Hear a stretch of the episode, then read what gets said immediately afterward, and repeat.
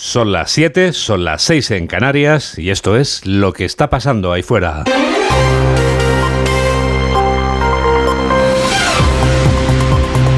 Onda Cero. Noticias fin de semana. Juan Diego Guerrero. Buenos días a todo el mundo. Llovió, llegó la tormenta y luego se marchó. Así era ella, a la que cantó Christophe y que se llamaba Aline.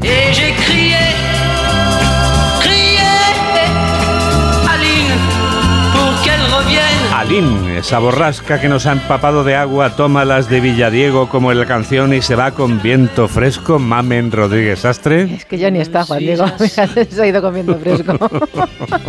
Hoy lo que tenemos por delante es un día de tregua antes de la nueva borrasca que esperamos mañana domingo por la tarde y que repetirá lluvia y rachas de viento en buena parte de la península. Hoy por lo pronto precipitará en Galicia y en Cataluña, quizá también en la mitad oeste, pero en cualquier caso la tendencia es a que estas lluvias vayan desapareciendo. El día es fresquito, incluso con heladas en zonas de montaña y con ciudades en el interior que rondan a esta hora los 5 grados. A mediodía la mayoría ya no superaremos los vientos, eso sí, en los 20, eso sí, ojo al viento a primera hora en el Cantábrico. Au revoir, Aline. Actualizamos las noticias en los titulares de apertura con Jorge Infer. Leonor de Borbón entrega los premios Princesa de Asturias en el Teatro Campo Amor. La cultura, la ciencia y las humanidades toman un año más la ciudad de Oviedo en una edición que ha estado marcada por la actriz estadounidense Meryl Streep, las ausencias de dos premiados fallecidos y el discurso de Leonor días antes de cumplir la mayoría de edad y de jurar la Constitución. El día 31 cumplo 18 años y tendré el honor de jurar la Constitución, con lo que eso significa para mí personal e institucionalmente. Lo que puedo decirles es que entiendo muy bien y soy consciente de cuál es mi deber y de lo que implican mis responsabilidades. Egipto alberga una cumbre por la paz para abordar el conflicto en Oriente Medio. El objetivo es analizar la situación en la región y la crisis humanitaria en Gaza, así como el futuro de la causa palestina y el proceso para la paz. Está prevista la presencia en la capital egipcia de casi una veintena de líderes internacionales, entre los que se encuentra el presidente del gobierno, Pedro Sánchez. Naciones Unidas exige la apertura inmediata del paso de Rafah. En la franja de Gaza el número de muertos alcanza las 4.000 1.100 víctimas mortales y los 13.000 heridos por los bombardeos israelíes. A las puertas del enclave palestino esperan más de 3.000 toneladas de ayuda humanitaria. El secretario general de la ONU, Antonio Guterres, visitaba el paso fronterizo donde hacía un llamamiento a la urgencia. Estos camiones de ayuda no son solo camiones, son una línea de vida.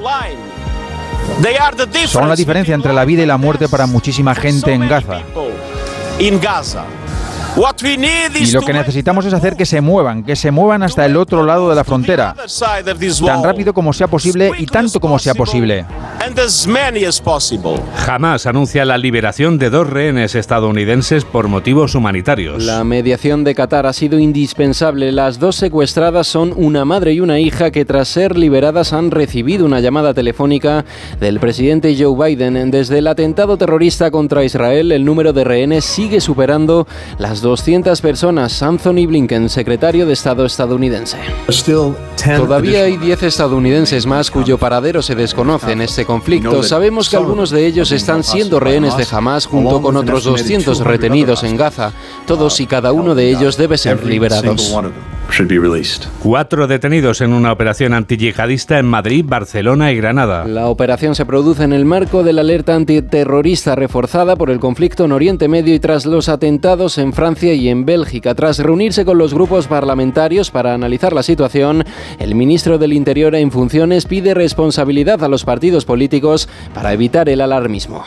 España puede confiar en que sus fuerzas y cuerpos de seguridad y con este Ministerio del Interior están poniendo todos los medios, mecanismos y capacidades a su alcance para garantizar la seguridad de todos los españoles. El PSOE cierra una semana extra de ronda de contactos sin fijar posición. A menos de 40 días para que finalice el plazo para lograr una investidura y evitar así una repetición electoral, las negociaciones siguen su curso envueltas, eso sí, en el secretismo. Mientras tanto, el Partido Popular denuncia ante el Congreso de los Diputados en que se esté paralizando la Cámara Baja. En deportes y en MotoGP, Johan Zarco consigue su primera victoria en el Gran Premio de Australia. El español Jorge Martín ha liderado toda la carrera, pero en la última vuelta ha perdido hasta cuatro posiciones. En Fórmula 1, el monegasco Charles Leclerc logra la pole position en el Gran Premio de Estados Unidos. En fútbol vuelve la liga con la victoria de los Asuna ante el Granada por dos goles a cero.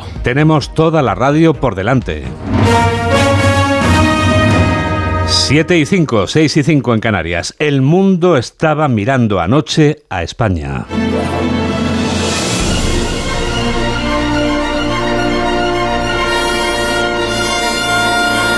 Prestigio internacional de los premios Princesa de Asturias ha convertido como cada año a nuestro país en el centro del mundo. Las tablas del Teatro Campo Amor de Oviedo eran nuevamente el escenario perfecto para una gala presidida por los reyes, la princesa de Asturias y la infanta Sofía. El rey Felipe recordaba el premio Príncipe de Asturias que recogían de manera conjunta un primer ministro israelí y un presidente de la Autoridad Nacional Palestina en el año 1994. En cuanto a España, aseguraba que las soluciones a nuestros problemas llegarán de la unidad, nunca de la división. Conexión con Oviedo, Paco Paniagua. De Felipe VI, tres aspectos a destacar. De un lado, en clave interna, esa petición de voluntad integradora, dijo para España, si queremos edificar algo sólido como nación. Es imprescindible, más que nunca dijo, el compromiso de todos y la unidad. En días como el de hoy, tenemos que ser muy conscientes de todo lo que hemos alcanzado como nación, de todo lo que hemos construido y prosperado con tanto esfuerzo de lo necesario que es conservarlo y preservarlo de aquello que lo pueda erosionar y de que debemos cuidar lo mejor de nuestra historia. Son muchos nuestros problemas y las soluciones llegarán, como siempre ha sucedido y demuestra la historia de España, de la unidad nunca de la división. El segundo aspecto, la situación internacional, es la hora de mayor sentido de la responsabilidad. La paz de millones de personas así lo exige. La sombra se extiende sobre las democracias. En estos tiempos que vivimos, teniendo en cuenta todos los desafíos que nos toca afrontar, es la hora del mayor sentido de la responsabilidad. Siempre lo es, ciertamente, pero en estas circunstancias ese deber debe extremarse.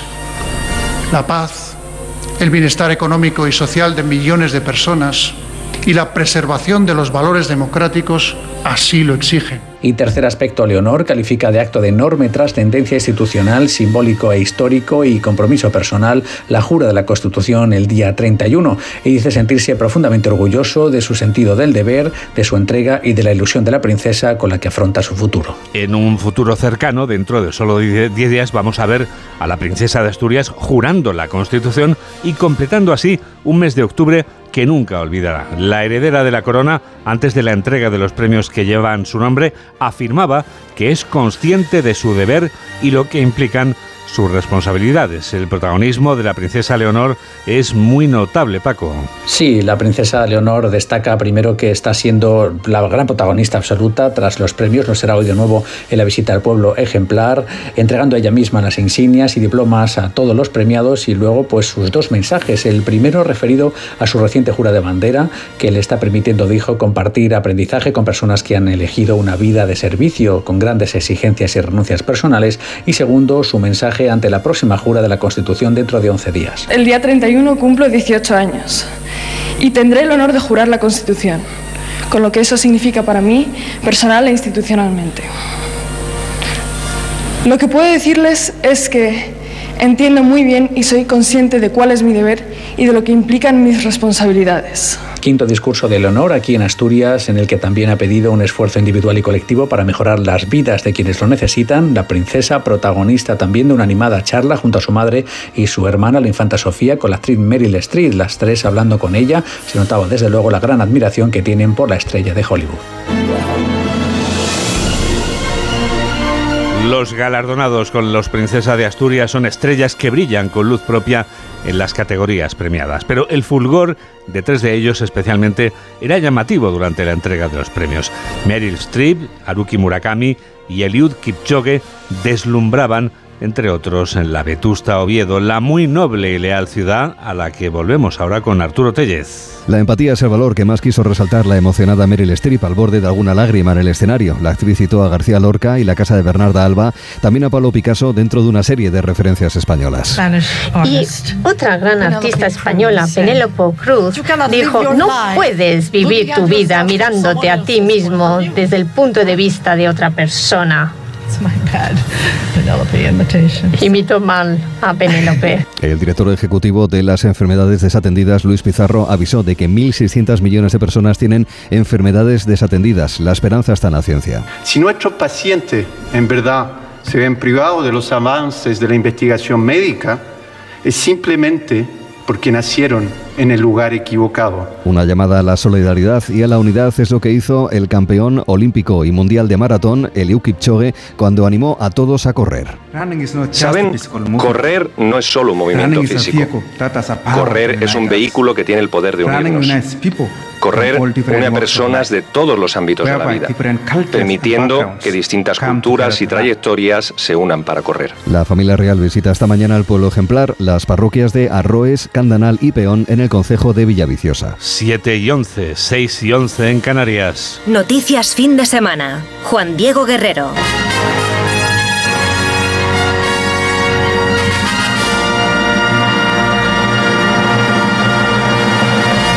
Dos semanas después de que el brutal ataque de Hamas desencadenara la respuesta de Israel, ese territorio del planeta llamado Oriente Próximo sigue sin conocer unas horas de paz.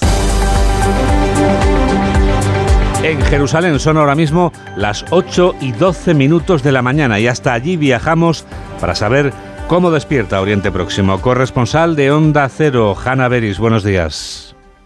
Buenos días, pues aquí amanece sin duda con una sensación generalizada de tensión que va en aumento sin que esté claro cuánto puede durar esta situación. Hoy los medios israelíes publican que el presidente de Estados Unidos, Joe Biden, había exhortado a tratar de postergar la entrada por tierra a Gaza, un tema que sin duda posterga, que preocupa, perdón, a Israel, que si bien no había anunciado que ya estaba tomada la decisión de entrar por tierra, sí desde un principio se dijo es una opción necesaria para poder tratar de garantizar que se termine con la infraestructura militar armada de Hamas. Y justamente cuando anoche se confirmó la noticia de la liberación de dos rehenes que tienen también ciudadanía norteamericana, dos rehenes, dos secuestradas, una madre y una hija que estaban en manos de Hamas, una de las primeras evaluaciones fue que Hamas con eso trata de presionar para intentar postergar la entrada de las tropas israelíes por tierra. Pero bueno, allí están cerca de la frontera con Gaza eh, numerosas tropas prontas para recibir la orden si es que se imparte en los próximos días o semanas de entrar a Gaza, mientras el ojo está puesto también en la frontera norte en la tensión que va en aumento por los ataques de Hezbollah, confirmándose que, entre otros problemas, un oficial del ejército israelí fue muerto ayer por un disparo de un misil antitanque de, Israel, de Hezbollah hacia territorio israelí. Desde Jerusalén ha informado en directo nuestra corresponsal, Hanna Beris.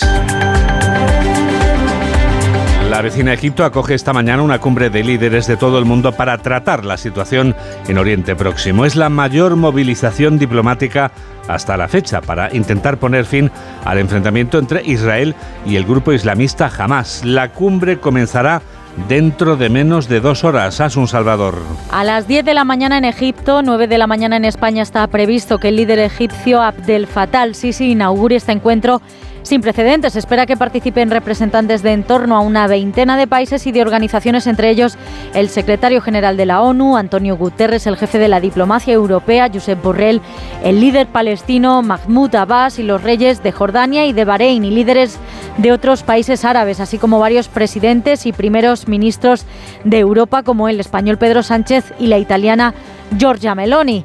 Aunque se esperaba su asistencia, no hay confirmación por parte de China, tampoco de Rusia y se da por hecha la ausencia de Israel y puede que también la de Estados Unidos, lo que en la práctica desinfla las expectativas sobre esta cita auspiciada por el egipcio al-Sisi para desescalar la violencia en Gaza, trazar el camino hacia un alto el fuego y buscar una solución para la cuestión palestina. El objetivo es evitar que el conflicto entre Israel y Hamas se extienda y cobre una dimensión de consecuencias planetarias. Estas consecuencias planetarias son las que Joe Biden trata de evitar pidiendo dinero extra a la Cámara de Representantes en un momento en que el presidente de los Estados Unidos no cuenta con la seguridad de conseguirlo. El Congreso está paralizado en un momento inoportuno para el inquilino de la Casa Blanca, corresponsal de Onda Cero en Norteamérica, Agustín Alcalá. El Congreso sigue paralizado en un momento crítico para Estados Unidos, su seguridad nacional y la ayuda que Joe Biden quiere para Israel y Ucrania. El presidente mandó ayer al Capitolio una solicitud de fondos para gastos de seguridad nacional y de otras partidas por valor de 105.000 millones de dólares. Entre ellos hay 61.000 millones para Ucrania y 14.000 millones para Israel, un dinero que nadie sabe en Washington cuándo será enviado a Tel Aviv y a Kiev, porque los republicanos que controlan la Cámara de Representantes llevan 18 días sin un presidente. Durante una cumbre que tuvo en la Casa Blanca con los líderes de la Unión Europea, el presidente pareció convencido de que la ayuda humanitaria que desde el jueves espera en la frontera de Egipto con la franja de Gaza comenzará a entrar hoy o mañana. Logré un compromiso de los israelíes y del presidente de Egipto de que el paso sería abierto. La autopista debía ser asfaltada de nuevo porque estaba en mal estado yo creo que en las próximas 24 a 48 horas los primeros 20 camiones cruzarán. Biden se esfuerza claramente en demostrar que además de que busca los fondos para apoyar a Israel, quiere también que el mundo árabe vea cómo se preocupa por la suerte de los palestinos, atrapados entre el ejército judío y los terroristas de Hamas. Aquí en España, el ministro Fernando Grande Marlasca se reunía este viernes con representantes de los grupos políticos parlamentarios. El titular de Interior les explicaba cómo su departamento ha reforzado las medidas de alerta antiterrorista por la situación en Oriente Próximo. Aranzazu Martín. En un ambiente cordial transcurrió la reunión del ministro con los representantes parlamentarios a los que explicó en qué se basa el nivel 4 de alerta antiterrorista 4 de 5, nivel alto en el que nos encontramos también en la actual situación, aunque reforzado. Además, les pidió responsabilidad ante lo que es, dice, una cuestión de Estado. He pedido a los grupos parlamentarios responsabilidad y sentido de Estado. Elementos, como decía al inicio, de esta comparecencia imprescindibles para evitar mensajes que generen desconfianza en las instituciones o un innecesario alarmismo en los ciudadanos. Lanzó además un mensaje de tranquilidad a esos ciudadanos. Las fuerzas de seguridad están alerta. Un ejemplo bien podrían ser las detenciones, cuatro detenciones de yihadistas realizadas estos días, que nada tienen, por cierto, que ver, advirtió con la situación que atravesamos. Son de hecho fruto de un año de investigación policial. 7 y 18, 6 y 18 en Canarias. Onda Cero, noticias fin de semana.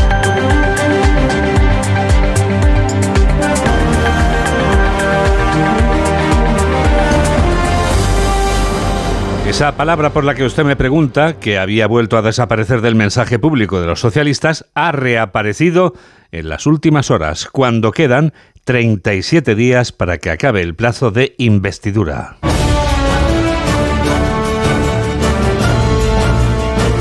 Pedro Sánchez completaba este viernes una semana de rondas con varios colectivos mientras pasan los Princesa de Asturias y cuando queda poco para que la heredera de la corona jure la Constitución. Así ha terminado la semana en el PSOE. Ignacio Jarillo.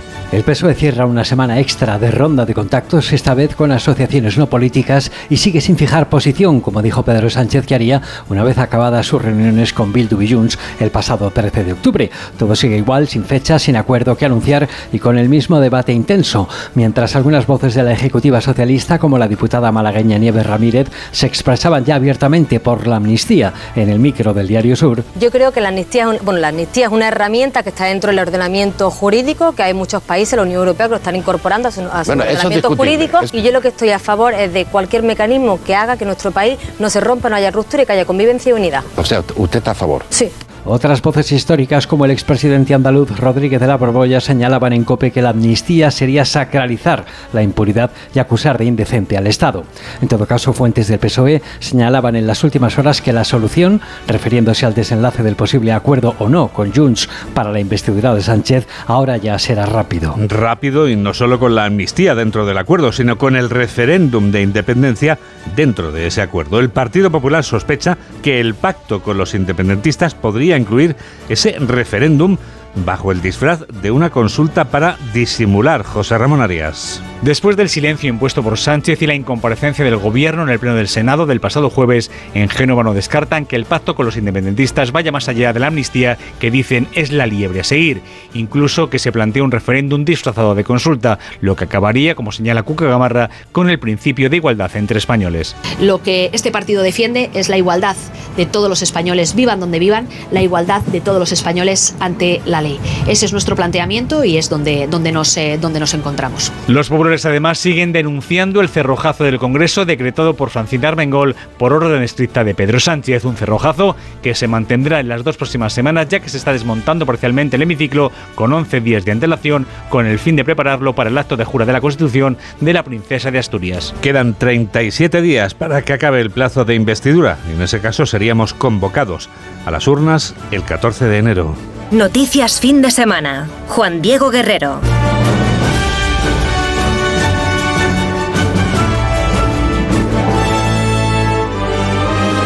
Los agricultores españoles piden sanciones a los agricultores franceses.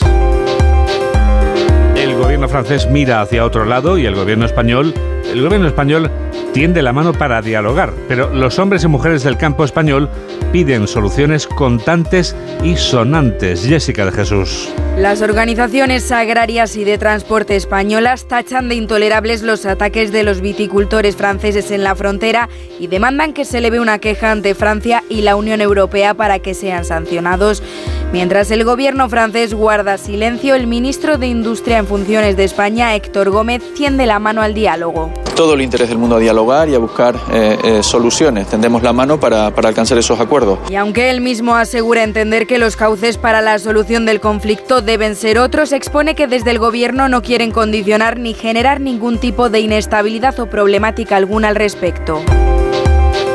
Casi 4.000 plazas para enfermería, matronas y fisioterapeutas de la sanidad pública andaluza buscan dueño. Los aspirantes se examinan este sábado. Redacción de Onda Cero en Andalucía, Juancho Fontán. Casi 28.000 personas se han inscrito en estos exámenes que van a empezar con las pruebas para la categoría de enfermería, matrona y fisioterapeuta. Se van a realizar simultáneamente en 28 sedes que van a estar repartidas entre Granada y Sevilla. Del total de plazas ofertadas se reserva un 10% para que puedan ser cubiertas por personas con discapacidad. Entre las categorías con mayor número de puestos convocados está enfermería, con casi 4.000 plazas. En esta fase de oposición, la prueba consiste en un cuestionario teórico de 100 preguntas tipo test y otro práctico de otras 50 preguntas. Tras los exámenes de este sábado, el próximo 28 de octubre se celebrarán las pruebas correspondientes a categorías de facultativos especialistas y medicina de familia. Ha llegado el momento. Vamos a mostrarles un secreto celosamente guardado. El lugar en el que se encuentra la felicidad.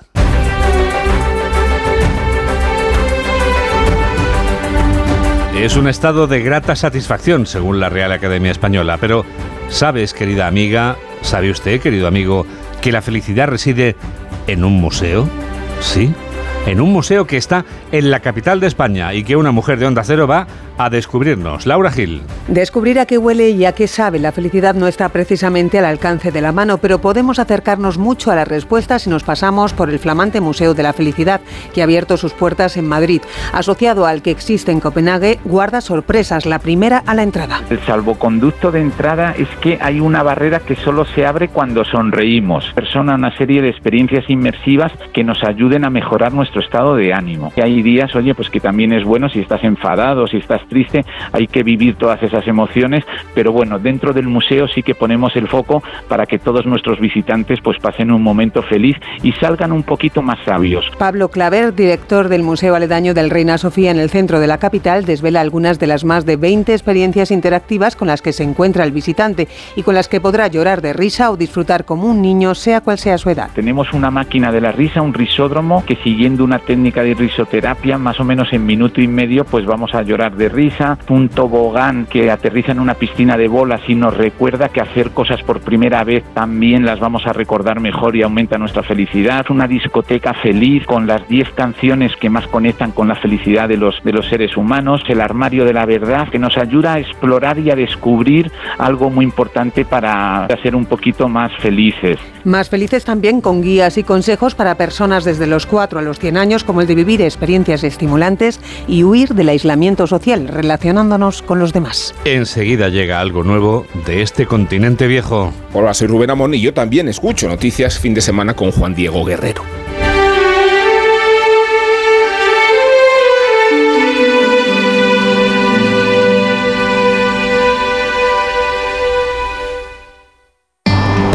Los Lion Days de Peugeot incluyen VPST, ventajas por ser tú. Una oportunidad con todas las letras para disfrutar de ventajas exclusivas en todos los vehículos nuevos y con entrega inmediata. Solo del 16 al 31 de octubre. Inscríbete ya en peugeot.es. ¿Qué tal, Susana? ¿Estás bien? Mi madre, que vive sola y se ha vuelto a caer. ¿Por qué no le pones la alarma de Securitas Direct? Aparte de estar protegida en casa, tiene un botón SOS para avisar emergencias. Así te quedarás mucho más tranquila. Protege tu hogar frente a robos y ocupaciones con la alarma de Securitas Direct. Llama ahora al 900-272-272. La carrera Ponle Freno cumple 15 años y vuelve a las calles de Madrid con una marea humana de solidaridad. El 19 de noviembre tienes un buen motivo para correr porque toda la recaudación irá destinada a víctimas de tráfico. Y si no puedes venir a Madrid, apúntate a la carrera virtual y corre con nosotros junto a la Fundación AXA y con el patrocinio de CGA Red de Talleres. Inscríbete ya en ponlefreno.com. Ponle Freno y Fundación AXA, unidos por la seguridad vial.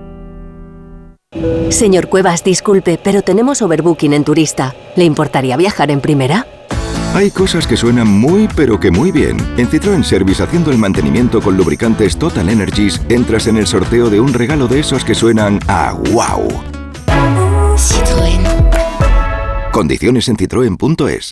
Síguenos en Twitter en arroba noticias FDS. 7 y 27, 6 y 27 en Canarias, el preciso instante del minuto europeo. Jacobo de Regoyos nos habla durante un minuto de la cumbre de Egipto sobre Oriente Próximo.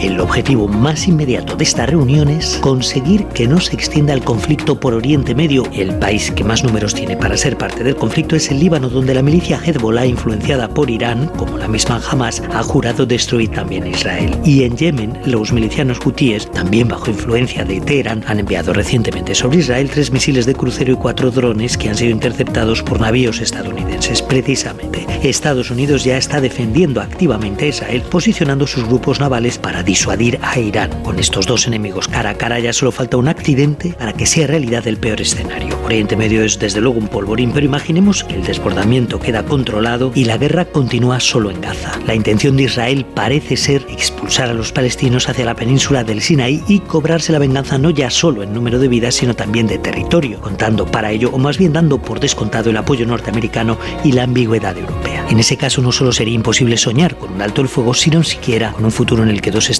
uno palestino y otro judío, puedan vivir en paz el uno al lado del otro.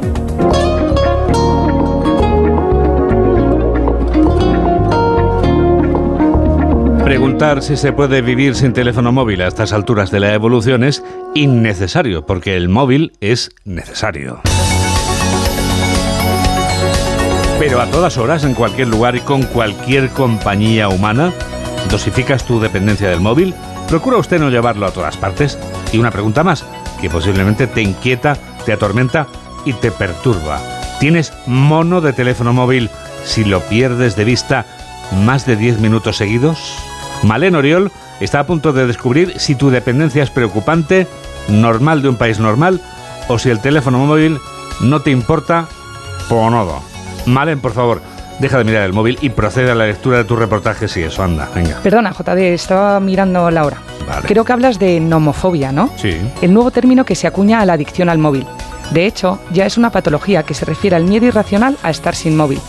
La psicóloga Úrsula Perona, a través del canal de Psicoactiva, enumera algunos síntomas que deberían ponernos en alerta. Por supuesto, ansiedad si perdemos el móvil, si nos lo hemos olvidado en el trabajo y luego también un uso a horas y momentos inadecuados. Por ejemplo, que sea lo último que hacemos antes de ir a dormir, lo primero que hacemos por la mañana, que llevemos con nosotros el móvil al servicio, que lo consultemos durante la comida, que no haya periodos sin teléfono.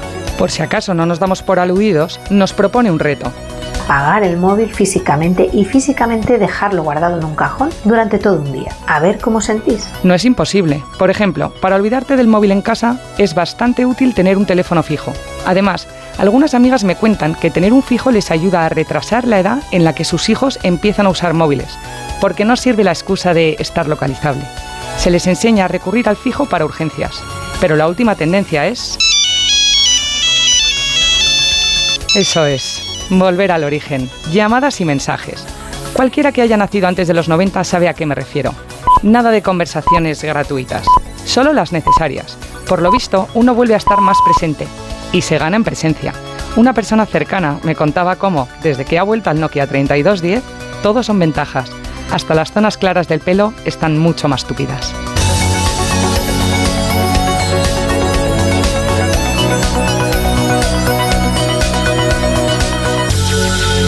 Después de esto está claro que tengo que volver al móvil tradicional.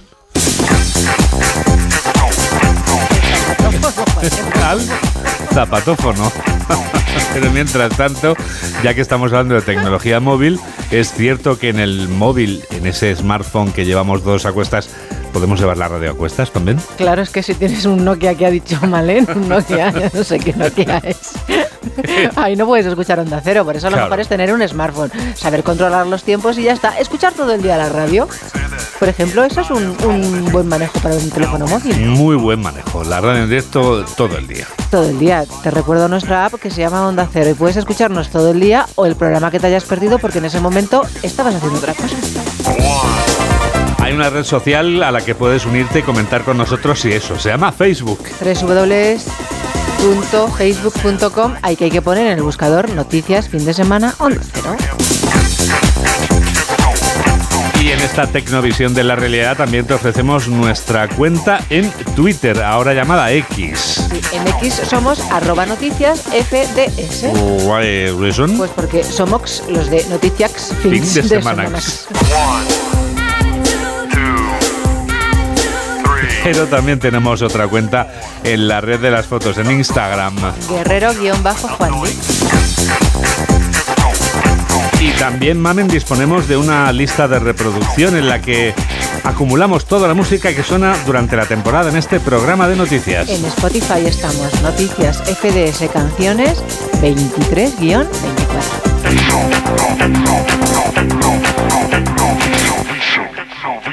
Este sábado no es un día corriente, aunque el tiempo corre hacia el futuro o hacia el pasado.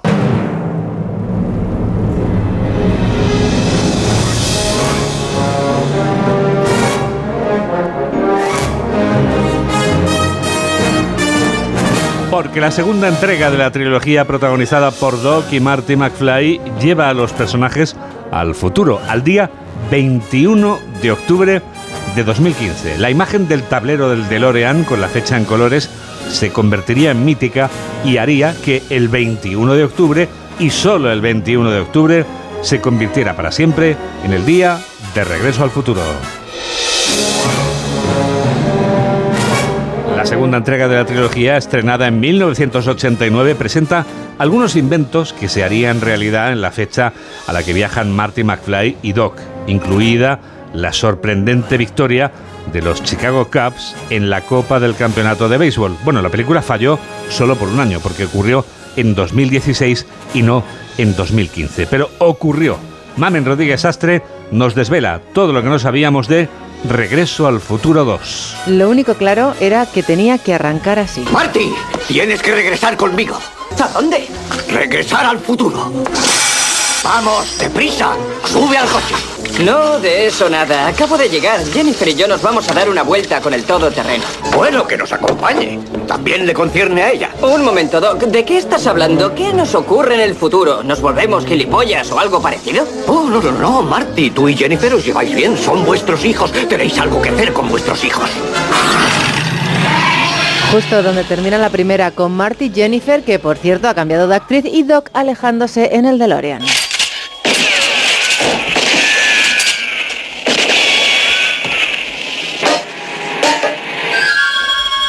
Fijaos, es magnífico. Un chaleco a prueba de balas. ¿Qué tipo más listo? Vaya película. Se acabó la fiesta, Bill. Lo siento, chicas.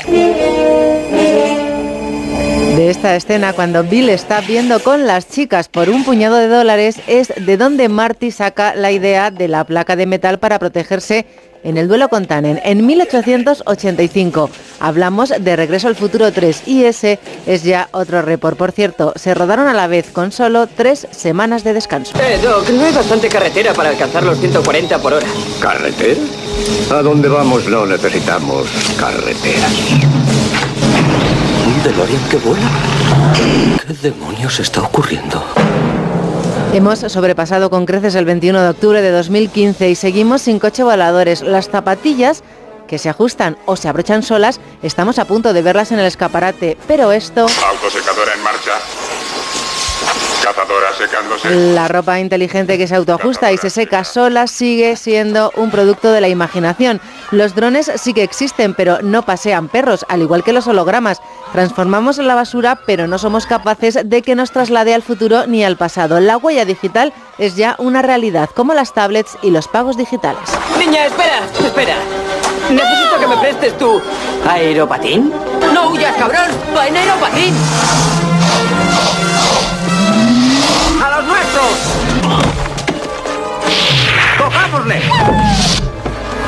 McFly! ¡Te falla un cilindro! ¡Ese patín no sirve para el agua! ¡A menos que esté turborizado! Para el patín volador tendremos que esperar, ¿no? Así para las videollamadas sí. Quiero ver los canales 18, 24, 63, 109, 37 y el meteorológico. Las pantallas planas colgadas y poder ver también varios canales a la vez es una realidad. Eso sí, menos mal que no llevamos dos corbatas a la vez ni los bolsillos por fuera. ¿Y de esto qué me dicen? Un momento. ¿Los Cubs ganan la Copa del Campeonato de Béisbol contra Miami? Sí, increíble. ¿Quién lo hubiera imaginado? 100 a 1. Ojalá hubiera podido volver al principio de la temporada y apostar por los Cubs.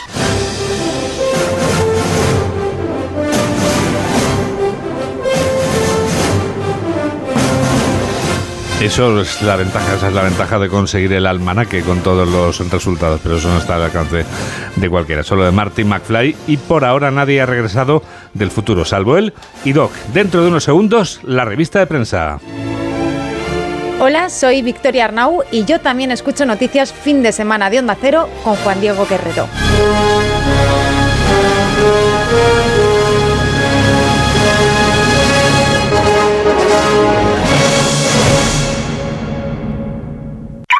¿Todavía no conoces los Fiat Pro Days? Pues corre porque ahora solo este mes tienes ofertas únicas que no querrás perderte.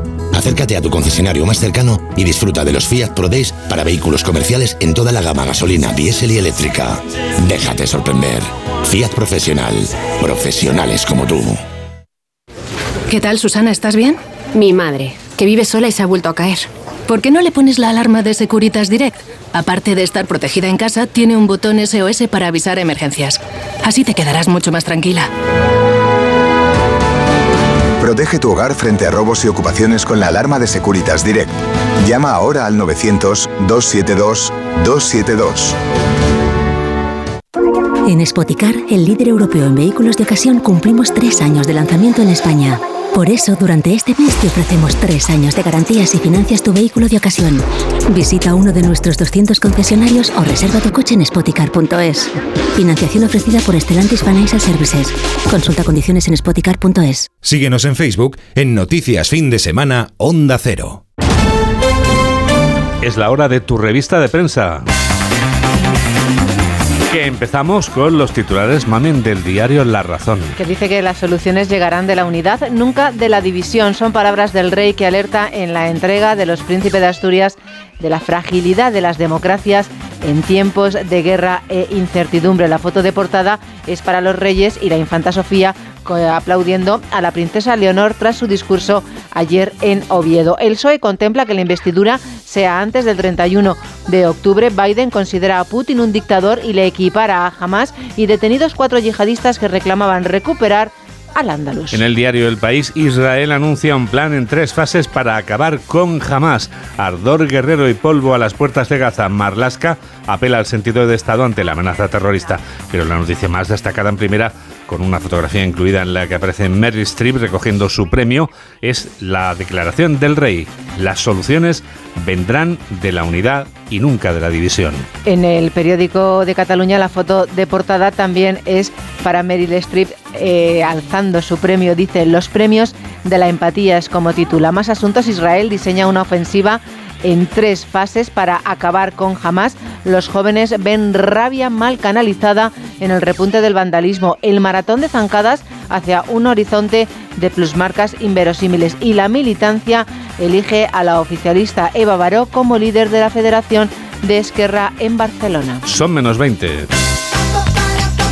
El mundo, las soluciones llegarán de la unidad, nunca de la división, discurso de Felipe VI en los premios Princesa de Asturias. Leonor, soy consciente de cuál es mi deber. Nota insólita del Constitucional para justificarse ante las críticas por facilitar a Sánchez renovar el Poder Judicial. La Eurocámara eleva la presión a España para que despolitice la justicia y el PP pide reunir el pacto contra el yihadismo y Marlasca lo esquiva.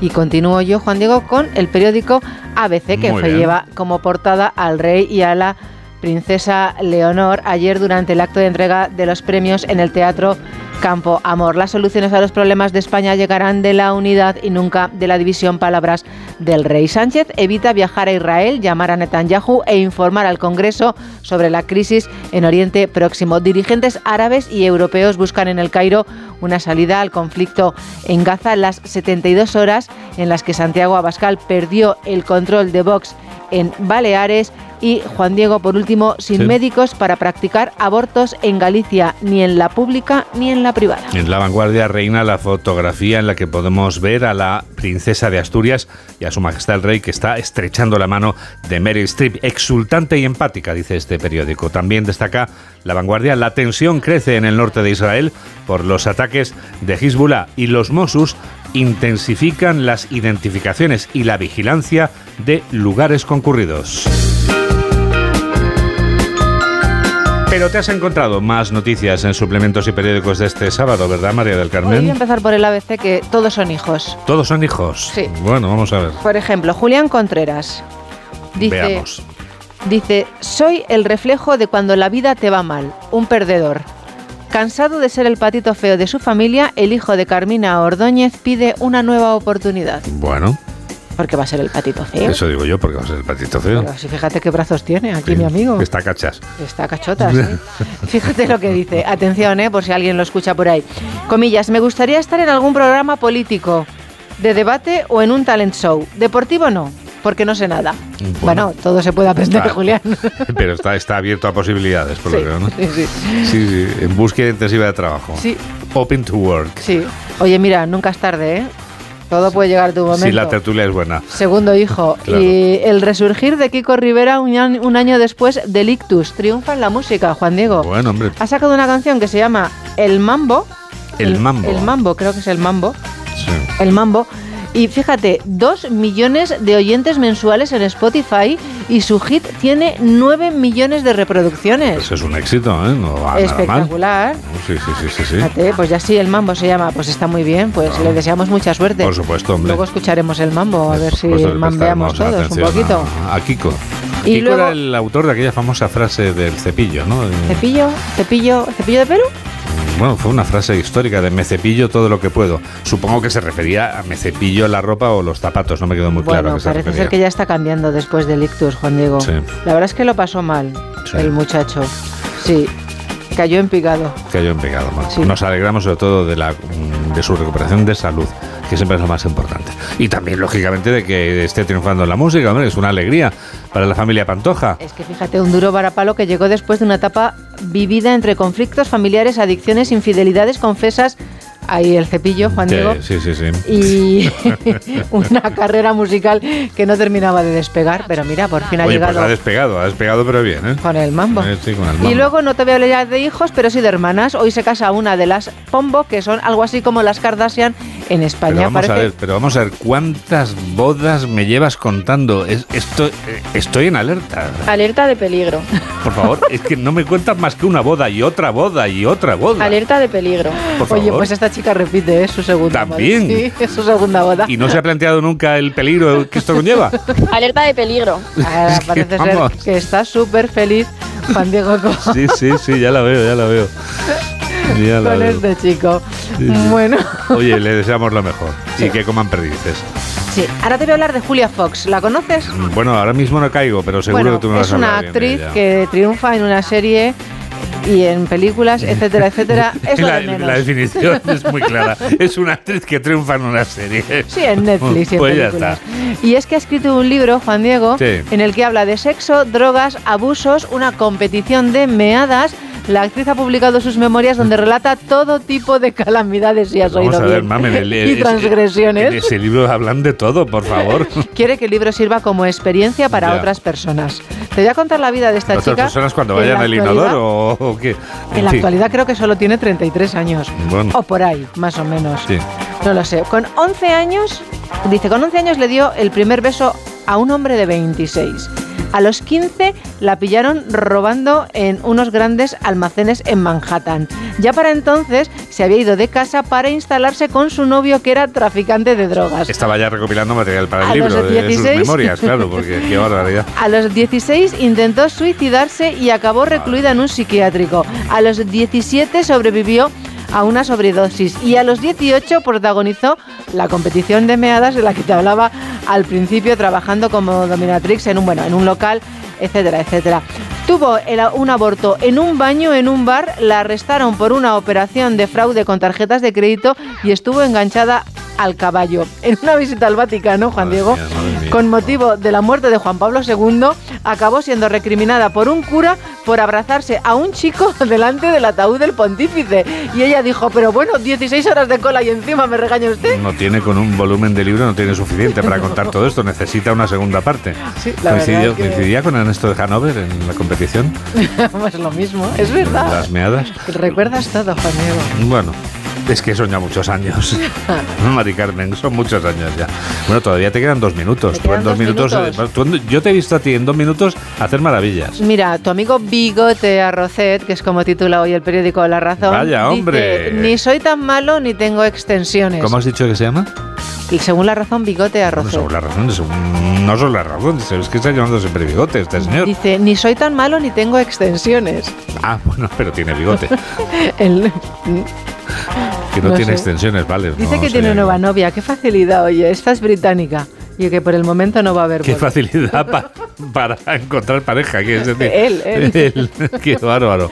En Sí, sí, general. sí. En general, Sí, sí, el mundo se mueve a un ritmo, a una velocidad despamparante. Minuto final, por favor. Minuto final. Te felicito o te cuento que los trabajadores que están trabajando en hacer la COP eh, del clima que este año es en Dubái trabajan a 42 grados.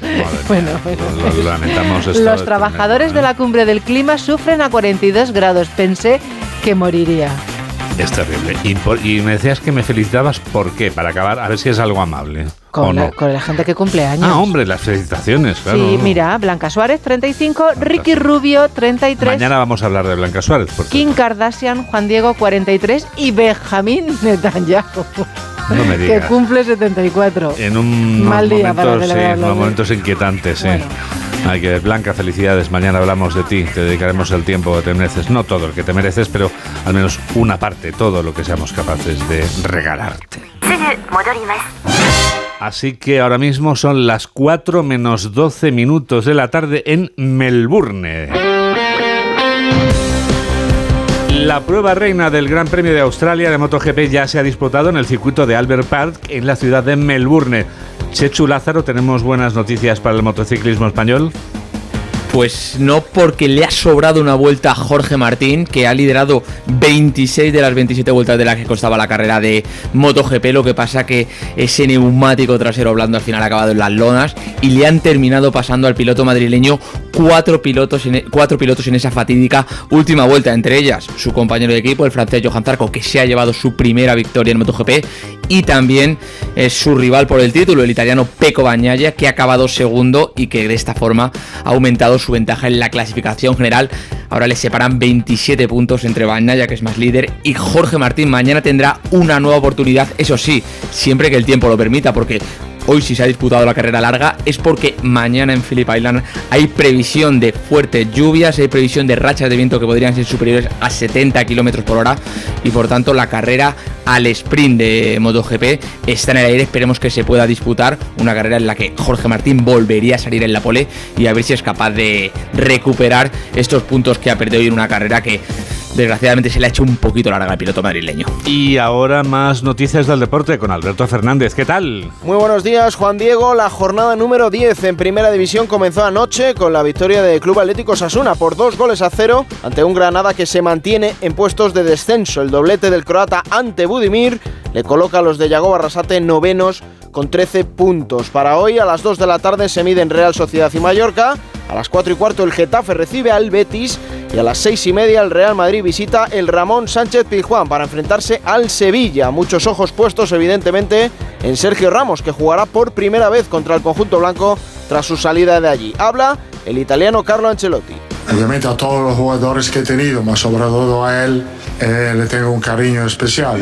Yo creo que si hoy estoy aquí es también y sobre todo para Sergio Ramos, porque si no marca el gol eh, en la final, probablemente no estaría aquí. Entonces, eh, por esto y, por todo lo que ha hecho en este club, creo que todo el mundo le, le tiene mucho cariño y sobre todo yo en particular.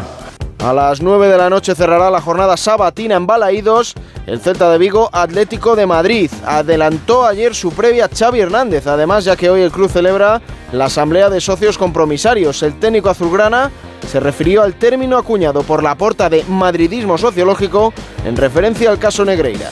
Yo prefiero que se hable de fútbol. ¿no? En mi etapa también, la más maravillosa de la historia de este club, pues se hablaba que había doping, que nos dopábamos. Eso es una realidad. Eso se habló. Eso lo sufrimos nosotros cuando el Barcelona iba muy bien. O el Villarato. Se lo inventó un periódico, el Villarato. Un periódico de Madrid, del Madrid. Entonces, es así. Esto es lo que se refiere el presidente. Yo 100% de acuerdo con el, con el presidente, totalmente.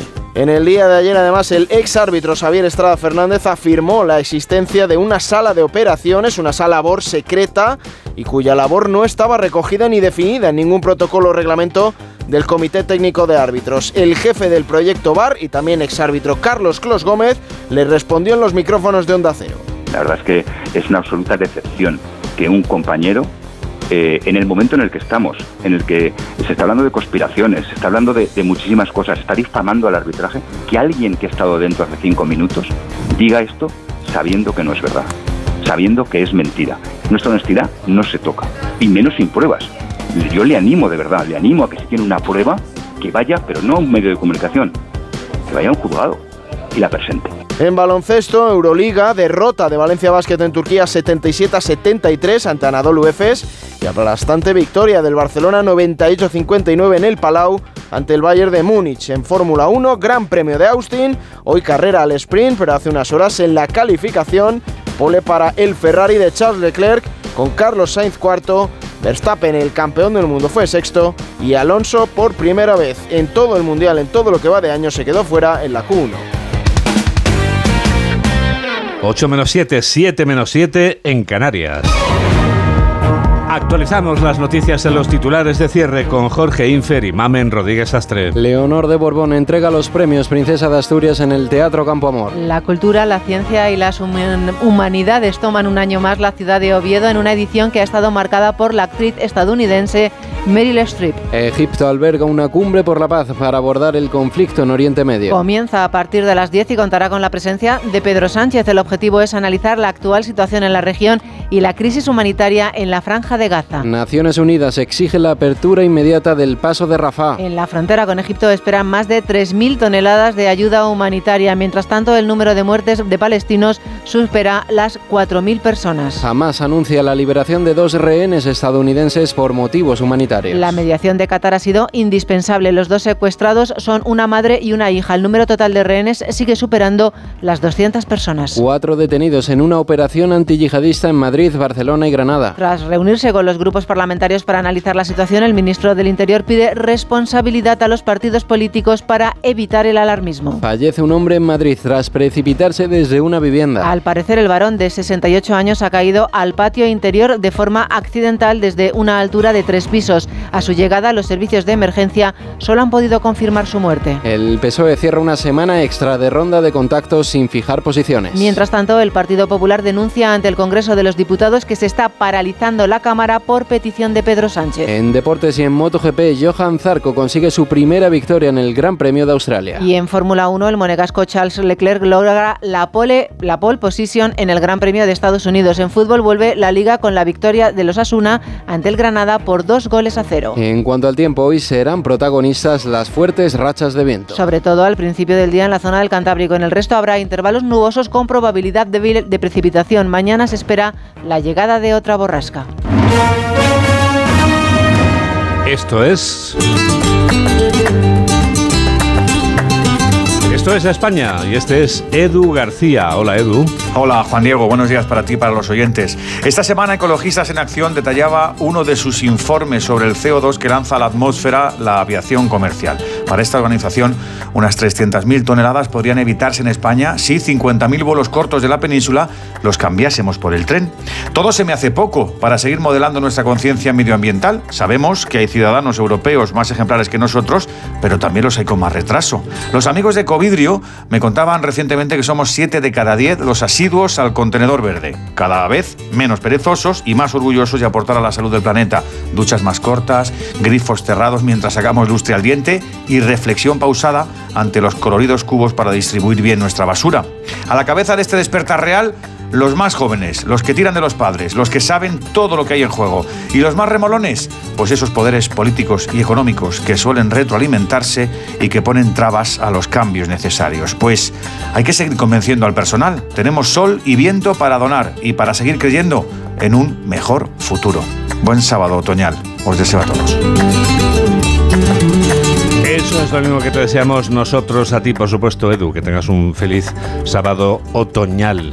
Y en este sábado otoñal, mamen, para bueno, escuchar... otoñal hace un frío. Hace un frío ya, vamos, increíble, vamos. Eh, ¿Qué, ¿Qué, hacemos para combatir el frío? ¿Escuchar la radio a través de, por ejemplo, la aplicación del teléfono móvil? Claro, es gratuita y se llama Onda Cero. Y si no, lo que tienes más a mano es el ordenador, www.ondacero.es. Muy bien, tenemos posibilidad de comunicar a través de Facebook, esa red social amiga. Puedes comentarnos todo lo que quieras en www.facebook.com. Ahí recuerda poner en el buscador noticias, fin de semana, Onda Cero. Me han dicho que tenemos cuenta en X, antes Twitter. Arroba noticias FDS. ¿Y en la de las fotos en Insta? Guerrero-Juan. ¿Dónde estará toda la música que, como la que está a punto de sonar, recopilamos? En Noticias FDS Canciones 23-24. Tú también escuchas este programa de noticias que produce Mamen Rodríguez Astre y que realiza Miguel Jurado aquí en Onda Cero, en la radio. Tendremos otra edición a las 2, a la 1 en Canarias. ¿Cómo pasa el tiempo? Este fin de semana vamos a escuchar canciones de amor que son consuelo para la persona que no es correspondida, pero también alimentan la esperanza de que los sueños a veces se hacen realidad. Como este vibrante Borrei que fosse amore, ojalá que fuera amor, de Mina. Gracias por estar a ese lado de la radio en la que enseguida comienza por fin los lunes con Jaime Cantizano. Que la radio te acompañe. Adiós.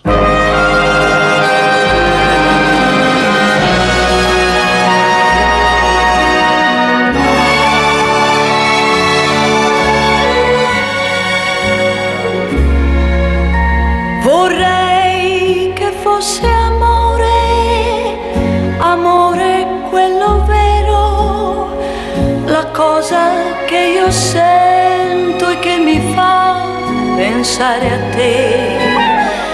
Vorrei poterti dire che t'amo da morire, perché soltanto questo che desideri da me.